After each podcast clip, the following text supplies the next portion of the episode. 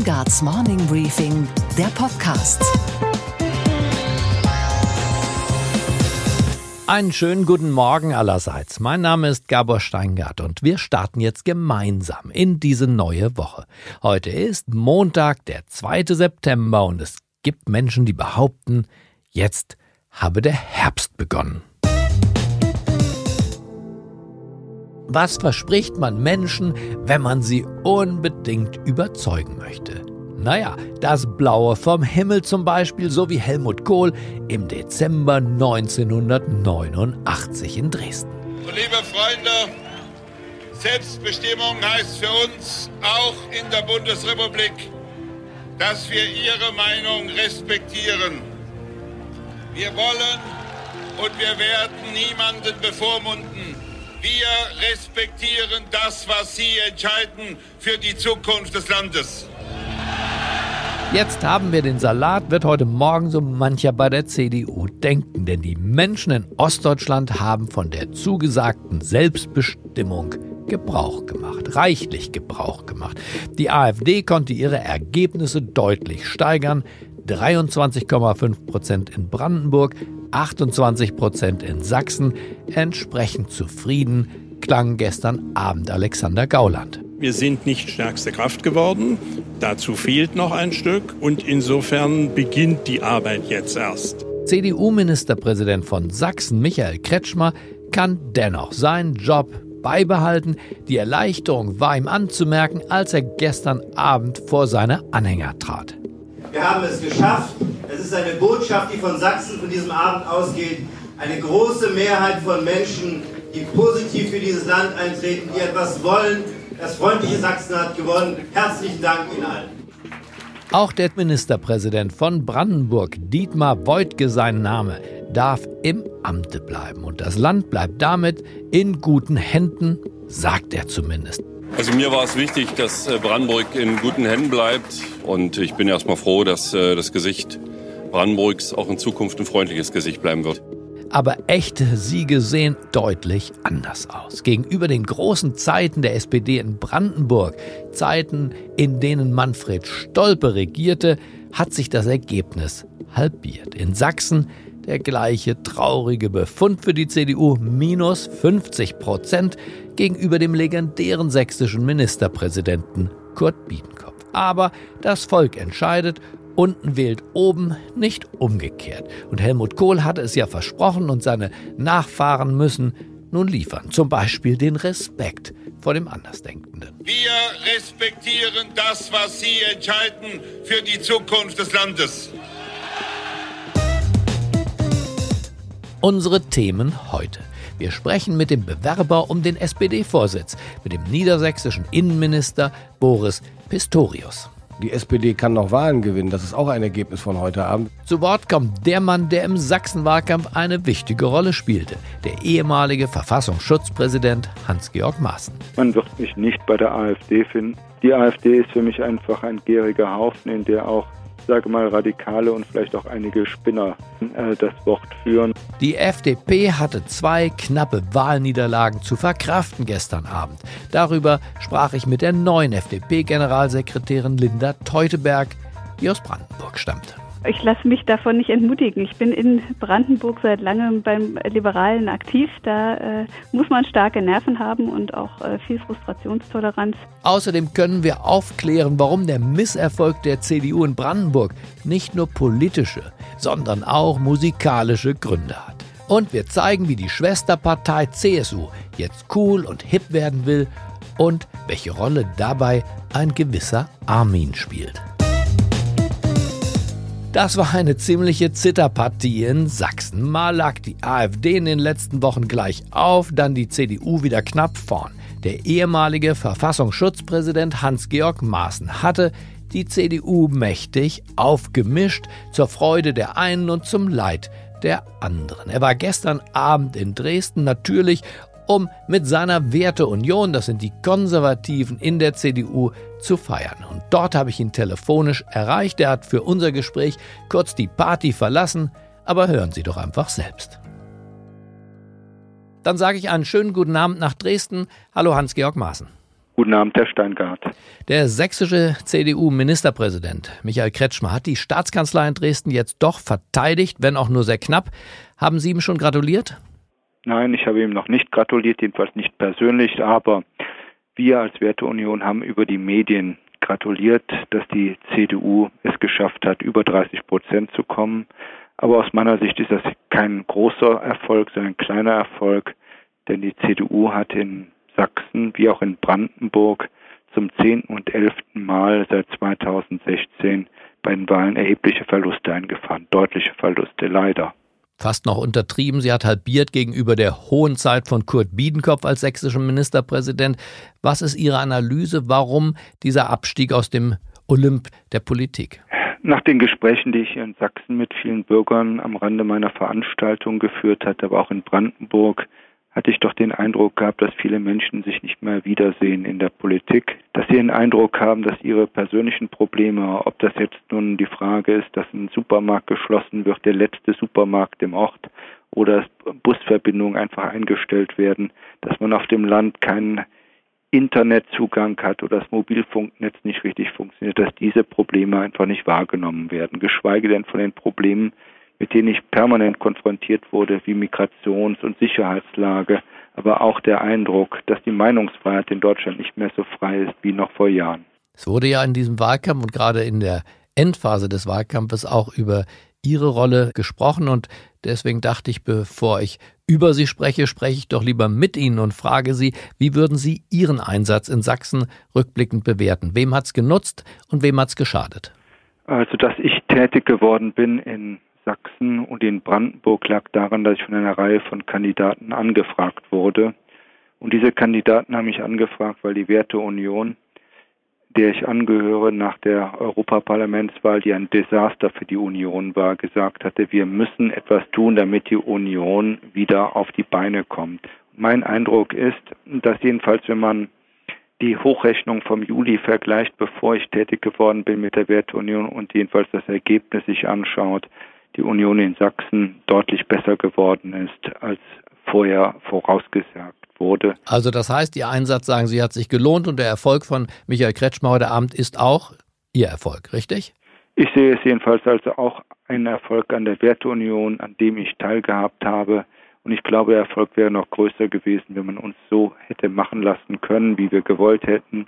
Ich glaube, die Querschüsse oder die Heckenschüsse von hinten auf uns in unserem Wahlkampf haben uns eher geschadet, weil viele Menschen mir persönlich gesagt haben, wenn sie zur Verfügung gestellt, Verfügung stünden würden als Kandidat, würden wir sie wählen. Und die Aussagen, die aus Berlin oder auch aus Dresden gekommen waren, zu meiner Person hatten eher den Eindruck vermittelt, Menschen, die Maßen unterstützen und die Werteunion, die wollen wir gar nicht und schon gar nicht als Wähler. Ja, die Schüsse, von denen Sie sprechen, von hinten kamen ja eher von vorn oder auch von oben, von der Bundesvorsitzenden der CDU oder eben auch vom sächsischen Ministerpräsidenten selber. Man war dort nicht ganz so scharf auf ihre Auftritte. Wie erklären Sie sich das? Hatten Sie damit gerechnet, dass man sie zurückweisen würde oder hatten Sie nicht womöglich, am Anfang war die Rede, womöglich würden Sie Innenminister? Gab es darüber Gespräche? Hatte das jemals eine Grundlage, diese Spekulationen der Medien? Nein, sie hat diese, diese Spekulation hat überhaupt gar keine Grundlage. Mit mir hat keiner ein Gespräch geführt. Ich empfand jedenfalls äh, die Kritik an meiner Person als sehr, sehr störend. Nicht nur störend, ich empfand es teilweise auch als sabotierend. Das, was wir hier vor Ort in Sachsen gemacht hatten, sollte dazu dienen, dass die CDU stärker wird. Und ich glaube, das war letztendlich schädigend gewesen. Es wurde ja im ARD Deutschland Trend heute Abend präsentiert, ein Schaubild. Da wurde gefragt, sollte Hans-Georg Maaßen künftig eine Rolle spielen in der Politik? Die meisten der CDU-Wähler waren demnach der Meinung, das nicht, 70 Prozent sogar. Und eine Mehrheit der AfD-Wähler war der Meinung, das ja, 56 Prozent. Aber was würden Sie selbst denn eigentlich danach gefragt antworten? Wollen Sie denn weiter eine Rolle spielen? Also ich sag's mal so, Statistiken glaube ich nicht, es sei denn, ich habe sie selbst fabriziert. Das, so hat es auch mal Churchill gesagt. Der hat sogar gesagt, gefälscht, hat er sogar gesagt, der Churchill. Aber ich hoffe, ja. das haben Sie als Verfassungsschutzpräsident ja. nicht getan, oder? Das habe ich natürlich nicht getan. Aber ich war damals derjenige gewesen, der jedenfalls beim Verfassungsschutz genau gesehen hat, wie eine Statistik erstellt wurde und konnte dafür auch die Hand ins Feuer legen. Das kann ich jedenfalls bei den Statistiken, die heute präsentiert worden sind, nicht sagen. Aber ich kann Ihnen sagen, es gibt auch andere Statistiken. Und eine Statistik besagt, dass 77 Prozent aller Unterstützer der CDU, das sind nicht nur die Mitglieder, sondern auch die Wähler und Freunde der CDU, sagen, wir brauchen mehr Werteunion und mehr Maßen in der CDU. Und diese Statistik, die nehme ich auch ernst. Es gibt CDU-Politiker, die hinter vorgehaltener Hand den Verdacht äußern, dass man sie eines Tages, wenn die Union nicht ihre Heimat bleibt, sie vielleicht eine Heimat bei der AfD finden könnten. Ich kann ja in Ihren Kopf nicht reingucken, aber ich kann Sie geradewegs fragen, Herr Maaßen. Wird man oder wird man sie nicht bei der AfD finden? Man wird mich nicht bei der AfD finden. Als ich aus dem Amt geschieden bin als Präsident des Bundesverfassungsschutzes, hatte man mir auch schon mal das unsittliche Angebot gemacht, zur AfD zu gehen. Ich habe es sofort abgelehnt. Meine politische Heimat ist die CDU. Ich bleibe hier und ich möchte eine CDU so, wie sie eigentlich sein sollte, eine werteorientierte Partei und nicht eine Partei, die auf Meinungsumfragen schielt und auf mögliche Koalitionen mit Grünen oder möglicherweise auch noch mit Linken. Was genau trennt Sie von der AfD? Können Sie das kurz beschreiben? Die AfD ist für mich einfach ein gieriger Haufen, in der auch, ich sage mal, Radikale und vielleicht auch einige Spinner das Wort führen. Und ich weiß auch nicht, wie es vielleicht nach der Landtagswahl in Thüringen sein wird, ob die bisherige Führung der AfD mit Herrn Meuthen und auch Herrn Gauland im Bundestag noch so das Sagen haben wird. Ich erinnere noch, und Sie wahrscheinlich auch, die Zeit, als das mit den Grünen losging und die Frage, toleriert man oder arbeitet man zusammen äh, seitens der SPD? Eine ähnliche Diskussion könnte ja jetzt auch auf die Union zukommen. Was wäre da Ihre Haltung? Sollte man mit der AfD, mit Teilen der AfD in den Ländern, vielleicht aber auch in den Städten koalieren oder sowas ähnliches tun? Also ich habe mich klar und deutlich dazu positioniert, keine Koalition mit der AfD. Aber ich will auch keine Koalition mit den Linken und mit den Grünen. Eine Minderheitsregierung ist eine Frage, ob man sich von einer im Landtag wie auch immer gearteten Mehrheit wählen lässt. Aber das muss dann der designierte Ministerpräsidentkandidat und die Führung der Partei entscheiden. Aber die Minderheitenregierung in Sachsen wird ja heute Abend schon gefordert vom Sprecher der Werteunion. Das ist eine Forderung, der Sie sich anschließen würden? Ich halte die Forderung für richtig, weil ich für falsch halte, mit den Grünen zusammen zu koalieren. Denn die Übereinstimmungen zwischen der CDU und den Grünen sind minimal. Und ich möchte nicht, dass die CDU wieder einmal Positionen opfert, nur um eine Koalition einzugehen. Dann entlasse ich Sie jetzt, Herr Maaßen, aus unserem Gespräch. Sie gehen wieder feiern mit Ihren Freunden der Werteunion. Können Sie uns diese Feier kurz beschreiben? Wo sind Sie? Sie sind in Dresden und wie ist die Stimmung? Wir sind in Dresden in einem Hotel in der Nähe vom Landtag. Es sind viele Freunde aus der Werteunion aus Sachsen, teilweise auch aus dem Bundesgebiet angereist. Mhm. Wir feiern hier in einem Hotelsaal mit einer Reihe von auch Prominenten. Äh, Fürstin Gloria aus Regensburg ist extra angereist. Donnerwetter. Aber auch äh, frühere Kollegen und Freunde sind dazugekommen. Und die Stimmung ist, zunächst mal war sie nicht so gut gewesen, weil wir eigentlich ein schönes Ergebnis auch für Brandenburg erhofft hatten was eigentlich völlig fatal war aus meiner Sicht. Aber nachdem wir einige Zeit zusammengesessen sind und einiges getrunken haben, haben wir auch die Stimmung dadurch aufgebessert. Können Sie feiern, Herr Maaßen? Sie wirken so ernst oft. Natürlich muss man auch feiern. Man muss auch mal seinen Frust herunterfeiern. Und ich glaube, es war heute zwar ein Tag, wo wir sagen können, ähm, die CDU hat es gerade mal geschafft, aber die CDU hat verloren, in beiden Ländern verloren. Aber man muss auch ab und an mal einfach den Frust auch herunterspülen. Daran will ich Sie jetzt nicht länger hindern. Ich bedanke mich für unser Gespräch, Herr Maaßen, und einen fröhlichen Abend noch. Danke, Herr Steingart. Ich wünsche Ihnen auch einen schönen Abend. Machen Sie es gut. Die SPD hat Brandenburg verteidigt hauchdünn allerdings. In Sachsen taumelt die Partei mittlerweile der 5%-Hürde entgegen. Knapp acht waren es gestern Abend. Und heute beginnt gewissermaßen im Schatten dieser ostdeutschen Landtagswahlen das monatelange Auswahlverfahren, an dessen Ende ein Mann und eine Frau stehen sollen, stehen werden, die sich dann Vorsitzende der SPD nennen dürfen. Die bessere Hälfte von Olaf Scholz, das nur nebenbei, hat gestern Abend ihr Direktmandat in Brandenburg verloren. Kein gutes Omen. Boris Pistorius ist besser dran, denn der Innenminister von Niedersachsen ist ein ausgewiesener Experte für innere Sicherheit. Sein Thema hat Konjunktur seit gestern Abend mehr noch als zuvor. Er hat uns gestern Abend zu später Stunde im Morning Briefing Podcast Studio besucht. Herzlich willkommen, Herr Pistorius. Ja, danke schön. Hallo. Sie wollen tatsächlich SPD-Vorsitzender werden, trotz dieses traurigen, für Sie traurigen Abends in Sachsen und in Brandenburg? Petra Köpping und ich wollen Vorsitzende werden und nicht nur trotz, sondern auch wegen des heutigen Abends. Ich meine, man kann nach Sachsen gucken, aber man muss vor allem auch nach Brandenburg gucken. Die SPD kann noch Wahlen gewinnen. Das ist auch ein Ergebnis von heute Abend. Wir haben vier Prozent verloren in Brandenburg, aber Dietmar Woidke ist nach wie vor derjenige, der eine Regierung wird bilden können. Und äh, damit kann man äh, deutlich erkennen, wir können noch Wahlen gewinnen. Aber wenn man sich die etwas längeren Linien anschaut, dann sieht man Keine in Sachsen und in Brandenburg halbiert. In einem Industrieland wie Sachsen acht Prozent zu holen, Herr Pistorius, fragt man sich da nicht ab und zu auch, wie lange gibt es die SPD noch? Also Sachsen war immer ein Sonderfall, was die SPD-Präsenz angeht. Schon seit der Wiedervereinigung war das so. Ich wünschte mir natürlich, wie wir alle, dass wir in Sachsen stärker wären. Aber die Antworten auf die Frage, warum das so ist, sind eben auch nicht so einfach. Sonst könnte man es ja auch einfach abstellen. Klar ist aber, dass die SPD äh, und nicht nur die SPD, sondern auch die Union ja deutlich äh, Federn gelassen hat in all diesen Ländern. Klar. Das kann man ja nicht bestreiten. Und auch für die Grünen wachsen die Bäume nicht in den Himmel, wie man vielleicht nach den letzten Umfragen hätte glauben können. Und für mich mit am wichtigsten ist, dass die AfD nicht stärkste Kraft geworden ist. Das ist ein gutes Signal bei gleichzeitig deutlich gestiegener Beteiligung. Ja, aber sie ist eine starke Kraft mittlerweile in Deutschland. Warum eigentlich? Es bewegen sich auch viele SPD-Wähler in Nordrhein-Westfalen sehr deutlich zu dieser, Sie würden sagen, rechtspopulistischen Partei. Aber was ist da mit den SPD-Wählern passiert? Was ist das Thema, das sie dahin treibt, womöglich? Also es ist sicherlich so, dass ein Thema, und das kann man ja auch nachlesen in der kurzen Geschichte der AfD, äh, die Flüchtlingslage 2015 war. Die AfD war in dem Sommer quasi klinisch tot.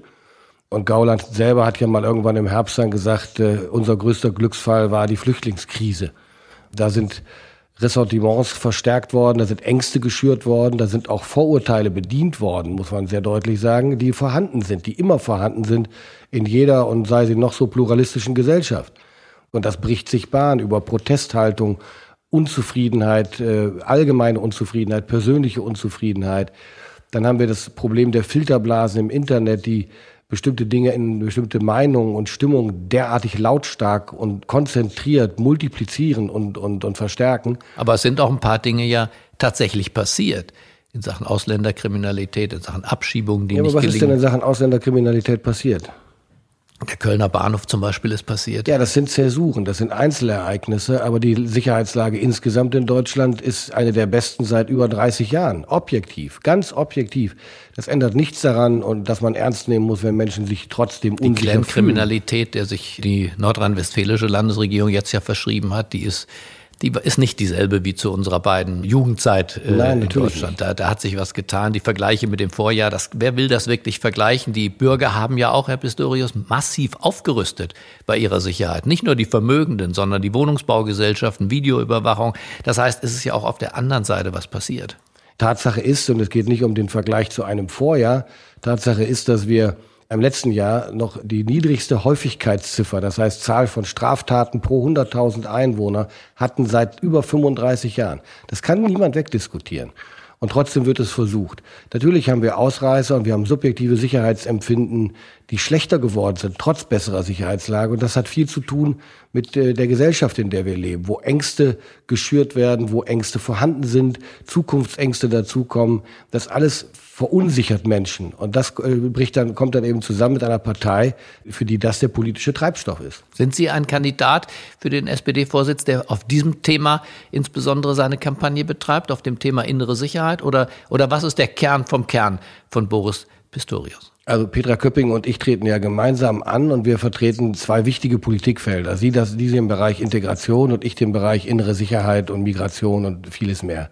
Nichtsdestotrotz geht es natürlich um grundsätzlichere Fragen. Für wen wollen wir als Sozialdemokraten eigentlich Politik machen? Mhm. Und, und? Bin, für wen?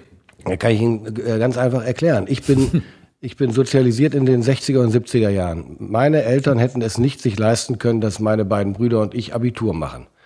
Wir konnten es machen, weil es Schüler-BAföG gibt, von Willy Brandt eingeführt. Das war sozialdemokratische Bildungspolitik par excellence. Und diese Partei, das wollen wir, das muss die SPD wieder werden. Sie muss sich um die Menschen kümmern, die 40 Stunden die Woche arbeiten, die über die Runden kommen, besser oder schlechter, die aber von ihrem Einkommen leben müssen, nicht von Vermögen, nicht von Immobilien die machen sich Sorgen um die Zukunft im Hinblick auf Globalisierung, Digitalisierung. Wie verändert das die Arbeitswelt? Was ist mit der Pflege meiner Eltern? Auf diese Fragen, ganz konkrete Fragen, müssen wir Antworten geben. Aber diese Menschen, Herr Pistorius, sind Facharbeiter vielfach, sind SPD-Stammwähler früher gewesen. Genau. Und die können vor allem eins, die können rechnen. Ja. Die wissen, dass der Spitzensteuersatz bei ihnen schon anfängt. Und dass sie nicht die Millionäre sind, von denen oft die Rede ist, sondern der fängt tatsächlich schon sehr, sehr früh an. Bei den Deswegen, gut bezahlten Facharbeitern von Daimler und Porsche und Volkswagen. Volkswagen. Und Sie können auch feststellen, dass die Lohnnebenkosten, das mhm. heißt der Sozialstaat, Ihnen einen Aufschlag auf die wahre Arbeitskraft beschert, den kein Millionär hat, den nur Sie haben. Diesen Aufschlag gibt es für keinen während, Reichen. Während gleichzeitig Sozialabgaben in keiner Weise sich generieren aus Vermögen und Kapital. Das ist nämlich auch noch ein Problem, was wir haben. Von daher, ja, das ist genau der Punkt, den sprechen wir an. Sie wollen das ja adressieren. Wie, was genau wir soll wollen, bei den Lohnnebenkosten passieren? Also wir wollen zwei Dinge erreichen. Erstmal das Ziel erreichen, dass Einkommen von Menschen, die von ihrer Hände Arbeit leben, entlastet wird. Das heißt, dass es mehr Netto vom Brutto gibt. Alter FDP-Slogan. Ja, der ist ja nicht falsch. okay. Also auch die Mütterrente ist ja von der Idee her nicht falsch, auch wenn man den Namen vielleicht nicht mag. Nicht, dass Sie nachher eine Kopie, eine, so eine Raubkopie Gebühr zahlen müssen. Ja, dann, dann ändern wir es um rechtzeitig. Okay. Aber der Gedanke als solches, es muss mehr Geld im Portemonnaie übrig bleiben. Und dazu muss man zwei Dinge machen nach unserer Überzeugung. Erstens, die Sozialabgaben müssen anders verteilt werden. Das heißt, äh, der normale Arbeitnehmerhaushalt muss weniger Sozialabgaben bezahlen und die müssen durch äh, steuerfinanzierte Zuschüsse ausgeglichen werden, die wiederum generiert werden aus Mehrabgaben in anderen Bereichen, wie zum Beispiel der Kapitalertragssteuer. Das mhm. ist ein Weg. Der andere Weg ist, wir haben 40 Prozent der Haushalte in Deutschland, die keine Reserven, keine Luft haben, bei ihrem Einkommen Vermögen zu bilden. Weder für eine Altersvorsorge äh, noch für eine Ausbildungsversicherung, zum Beispiel für ihre Kinder. Das ist ein Riesenproblem, weil es die Gesellschaft in der Tat auseinandertreibt. Und das Vermögen damit ungerecht verteilt zu sein scheint. Der dritte Punkt ist äh, Spitzensteuersatz. Sie haben es angesprochen, völlig richtig. Sie zahlen den Spitzensteuersatz den gleichen, wenn Sie als Single 55.000 Euro im Jahr verdienen oder als wenn Sie 250.000 im Jahr verdienen. Das ist nicht in Ordnung. Der Reichensteuersatz. Wer hat sich das denn eigentlich einfallen lassen? Ja, das ist ehrlich gesagt, ist mir das wurscht, ja, weil okay. es, mir geht es um Politik, die wir für die Zukunft machen mhm. und nicht wer irgendwann mal irgendwas gemacht hat, was heute nicht mehr richtig ist. Das muss man anpassen. Das heißt, der Spitzensteuersatz muss später einsetzen und muss gestaffelt werden, damit nicht diejenigen, die als Facharbeiter ein solches Einkommen haben, plötzlich genauso behandelt werden wie diejenigen, die 500.000 Euro im Jahr verdienen. Reicht ein solches Programm, um zum Beispiel gegen den Finanzminister und Vizekanzler Olaf Scholz bestehen zu können bei der Urwahl? Dazu gehört sicherlich mehr, aber das werden ja am Ende die Mitglieder entscheiden. Die Regionalkonferenzen fangen ja gerade erst an und Petra Köpping und ich, das äh, konnten wir, glaube ich, schon zeigen. Wir haben einfach Lust, wir haben Freude daran, das zu machen. Und äh, wir gehen mit sehr, sehr viel Energie in diese 23 Regionalkonferenzen. Und wer am Ende gewinnt, das ist wie beim Fußball, das entscheidet sich erst nach dem Schlusspfiff. Sagen Sie in einem einzigen Wort, was ist der Kern vom Kern Ihrer beider Bewerbung? Den Mensch in den Mittelpunkt zu stellen unserer Politik wieder, und zwar ausschließlich. Das war mehr als ein Wort, aber trotzdem können wir uns das merken. Mensch im Mittelpunkt. Mensch im Mittelpunkt. Vielen Dank, Boris Pistorius, für dieses abendliche Gespräch zur Lage der SPD. Vielen Dank.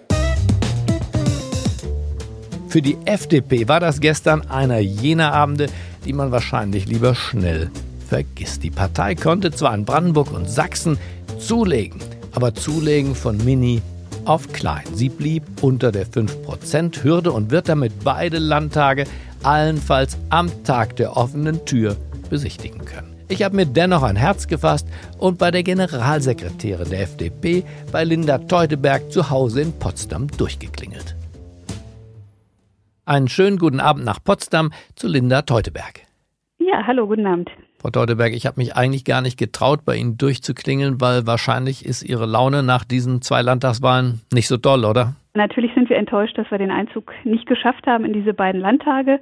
Das ist insofern ähm, enttäuschend. Trotzdem haben wir zugelegt, aber eben nicht ausreichend. Ja, der Trend ist im Moment nicht der Freund der Liberalen. Woran liegt das Ihrer Einschätzung nach? Liegt das an der Themenkonjunktur, die gerade nicht das begünstigt, was die FDP an Themen im Portfolio führt? Auch, also auf jeden Fall ähm, ist es so, dass, dass ja beide Landesverbände beim letzten Mal noch deutlich schlechtere Ergebnisse hatten. In Brandenburg war es eine besonders schwierige Ausgangslage.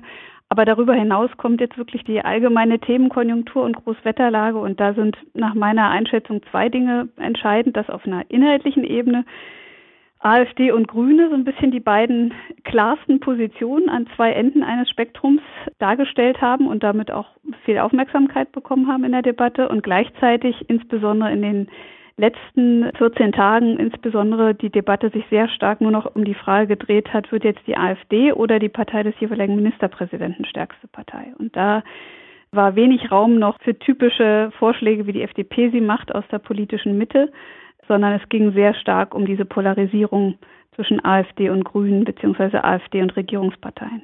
Die Presselage morgen früh, ich habe schon mal einen Blick geworfen, wird nicht besonders freundlich für die FDP sein. Nicht mal da, wo ich vermutet hätte, dass die Liberalen ihre Freunde haben, zum Beispiel in der Welt. Da schreibt der Chefredakteur, besonders bitter sei es für Linda Teuteberg, die neue Generalsekretärin, die der sowieso, und jetzt kommt's, gedankenlahmen, kraftlosen, politisch öden FDP keinerlei Impulse geben konnte. Wie gehen Sie mit dieser ja doch heftigen Kritik des Weltchefredakteurs um? Ich lasse mich davon nicht entmutigen. Ich bin in Brandenburg seit langem beim Liberalen aktiv. Da äh, muss man starke Nerven haben und auch äh, viel Frustrationstoleranz dass das ein Langfristprojekt ist, äh, was ich da mache und dass in Brandenburg man eben auch nicht in drei Monaten die Schwierigkeiten von vorher fünf Jahren außerparlamentarischer Opposition so leicht ähm, ausgleichen kann. Trotzdem, der Kern vom Kern der Kritik ist vielleicht äh, nicht der an ihrer Person, sondern dass die FDP es in den vergangenen Monaten bei der Großkonjunktur Flüchtlingsthema auf der Rechten und das Klimathema auf der Linken nicht hat mit neuen Impulsen punkten können. Sehen Sie da ein, ein Spielfeld, das Sie vielleicht auch besetzen und bespielen können mit neuen Impulsen zu auch vielleicht neuen Themen? Also auf jeden Fall ähm, möchte ich gern zu, auch zu weiteren und anderen Themen da die, die FDP positionieren und hörbarer machen. Das sind sowohl die klassischen politischen Themen wie unsere Wirtschafts-, Finanzpolitik, aber auch äh, gesellschaftliche Debatten und auch übrigens die ganzen Sozialismusfantasien, die im Moment so im Raum stehen in den politischen Debatten. Auch da müssen wir uns damit beschäftigen. Das finde ich ein wichtiges Thema. Warum verfangen die trotzdem noch bei zu vielen Menschen?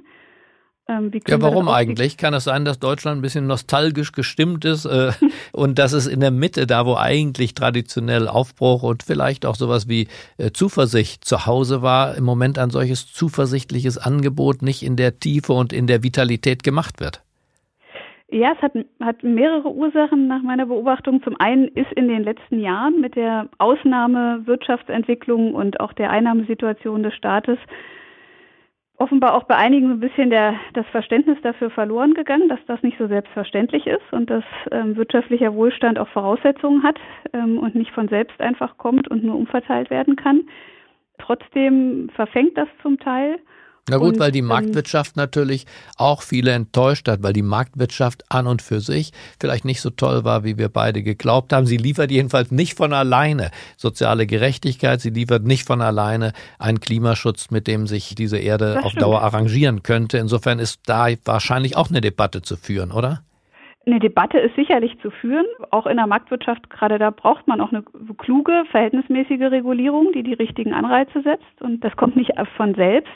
Äh, mindestens genauso wichtig finde ich aber die Frage, auch das Aufstiegsversprechen der sozialen Marktwirtschaft nochmal zum Thema zu machen. Ist das noch für genug Menschen äh, wahrnehmbar? Ist das noch genug gewährleistet und würde da einfach aber andere Schlüsse draus ziehen, als es im Moment die SPD zum Beispiel tut?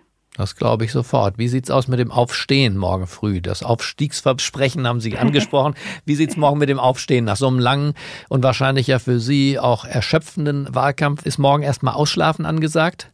Ganz im Gegenteil. Morgen geht's auch wieder früh raus und dann ist morgens erstmal ein Statement für Phoenix dran und dann ähm, viele Gremiensitzungen. Dann bedanke ich mich für dieses abendliche Gespräch und wünsche morgen eine Woche voller Leidenschaft und Engagement. Danke, bis bald, alles Gute. Und was war heute Nacht an der Wall Street los? Und damit gehen wir von Potsdam nach New York zu unserer Börsenreporterin Sophie Schimanski. Einen wunderschönen guten Morgen, Sophie. Einen schönen guten Morgen, Gabor. Heute Morgen hat ja die Börse an der Wall Street geschlossen, denn in den USA feiert man den Labor Day. Morgen starten wir also dann in eine relativ kurze Börsenwoche. Bitte, Sophie, gib uns doch einen schnellen Überblick über das, was für die Investoren dann wichtig wird. Wir bekommen einmal Quartalszahlen unter anderem vom Sportartikelhersteller Lululemon, den kennt man von Yogahosen, und dann von der Kommunikationsplattform Slack. Und es wird die Woche auch Daten zum amerikanischen Arbeitsmarkt geben. Und dann bewegen hier natürlich noch Themen, die teils von einer anderen Staatsmacht abhängen, Stichwort China. Da sah es letzte Woche ja ganz gut aus mit den Verhandlungen. Nichtsdestotrotz gelten seit dem Wochenende ja die neuen Sanktionen auf Warenimporte aus China im Wert von 300 Milliarden Dollar. Davon sind auch Kleidung, Fernseher und Schmuck betroffen. Das heißt, diese neuen Zölle werden eben die Verbraucher diesmal stärker treffen, als das die Vorrunden getan haben. Okay, Gabor. Und was hat dich heute Morgen wirklich überrascht? Dass die CSU jetzt einen eigenen Riso hat, um im Netz mit der Jugend ins Gespräch zu kommen. Dieser neue Riso heißt Armin. Servus und herzlich willkommen zur CSU, der Social Media Show der CSU im Bundestag. Ich bin der Armin und ich werde euch ab jetzt über Tagespolitik und unsere Arbeit im Bundestag informieren. Los geht's! Armin ist auch jung und flott und das Haupthaar trägt er wie das große Vorbild gefärbt, nicht blau, sondern etwas braver natürlich CSU blond und ist im echten Leben der Social Media Chef der CSU Landesgruppe im Bundestag. Er moderiert auf YouTube ab jetzt das 5-Minuten-Format CSU. Schnell geschnitten, viele kleine visuelle Details und Soundeffekte. Und wenn Rezo, also der echte Rezo, fair ist, dann wird er zugeben, die Kopie ist optisch nicht viel schlechter als das Original.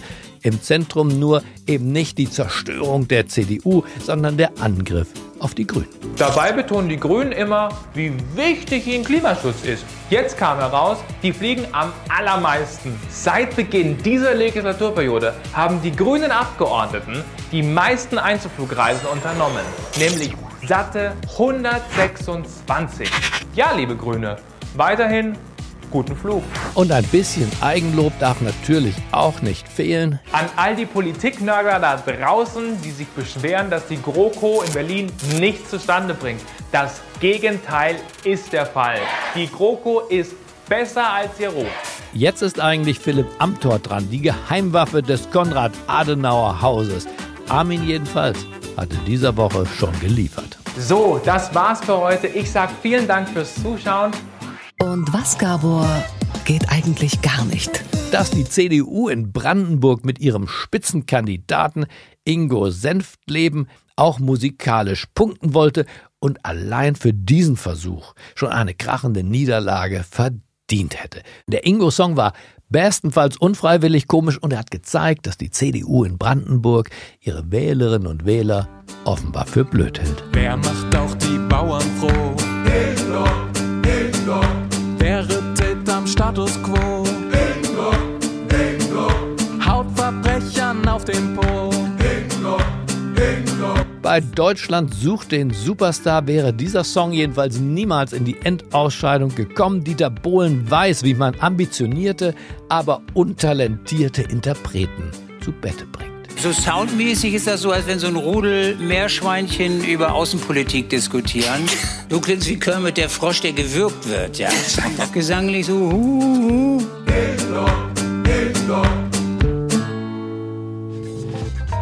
Ich wünsche Ihnen einen unbekümmerten Start in diesen neuen Tag. Bleiben Sie mir gewogen. Es grüßt Sie auf das Herzlichste, Ihr Gabor Steingart.